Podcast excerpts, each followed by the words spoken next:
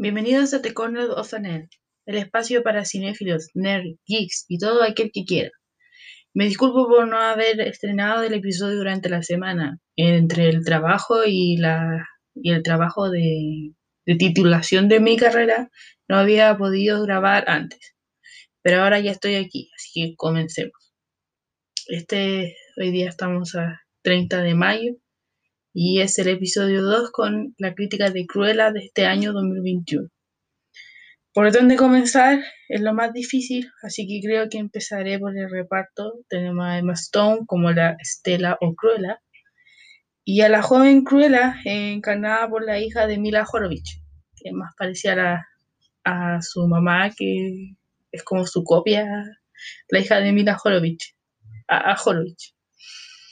Eh, tenemos a Emma eh, Thompson como la baronesa madre la villana de Cruella. Voy con, con los spoilers al tiro. Y eh, como los seguidores de la joven Cruella se encuentra Gastón y Horacio, que son los, de alguna manera, los alivios cómicos de la película, especialmente Horacio, que es interpretado por Paul Walter si se le hace cara conocida es porque trabajó en Cobra Kai durante la temporada 2. Eh, tenemos a la mano derecha también de la baronesa, interpretado por Mark Strong, eh, también conocido como el villano en Shazam, o sea, de franquicia de DC, si es que se le hacía cara conocida. Y finalmente tenemos a Artie como el diseñador que ayuda a Cruella en sus performances, en sus diseños de vestuario para enfrentarse a, la baronesa durante la película. Eh, el abogado y la periodista Anita, que es la compañera de la infancia también de la protagonista de Cruella, al principio no tenía mucha relevancia, mucha importancia, pero luego cobra más sentido con la escena de post-crédito. Otro tema.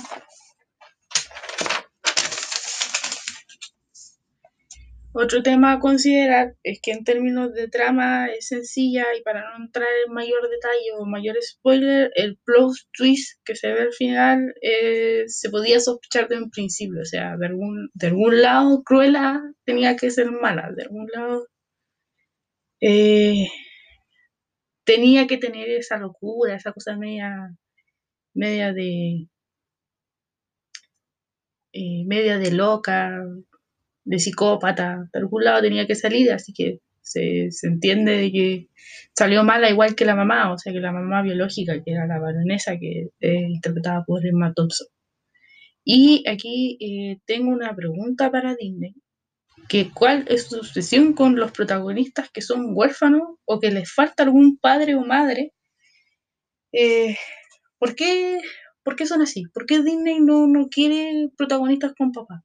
No sé si alguna vez ustedes se lo preguntaron. Se lo dejo como una, pregunta en el aire para que la discutan.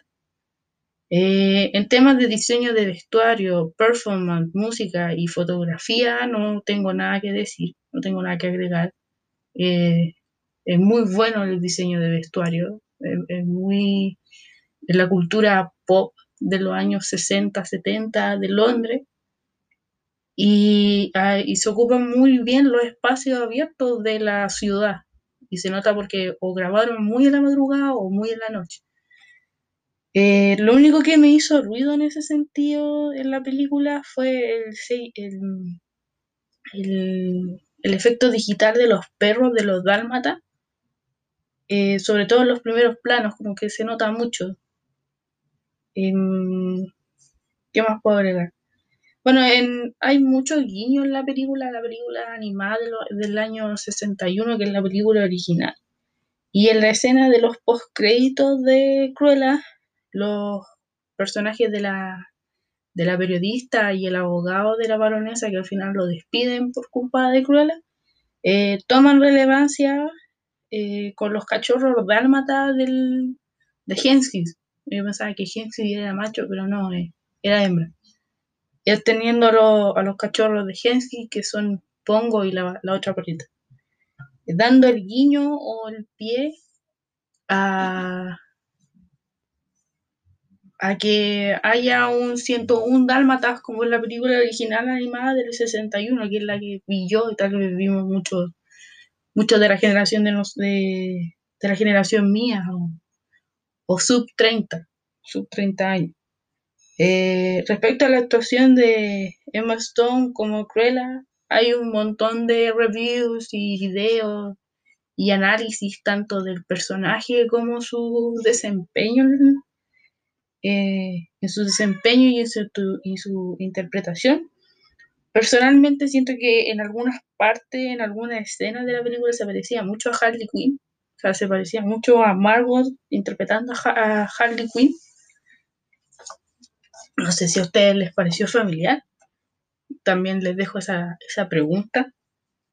Y eh, para ustedes, y ya cerrando, ¿consideran que Cruella es el mejor live action de Disney hasta ahora?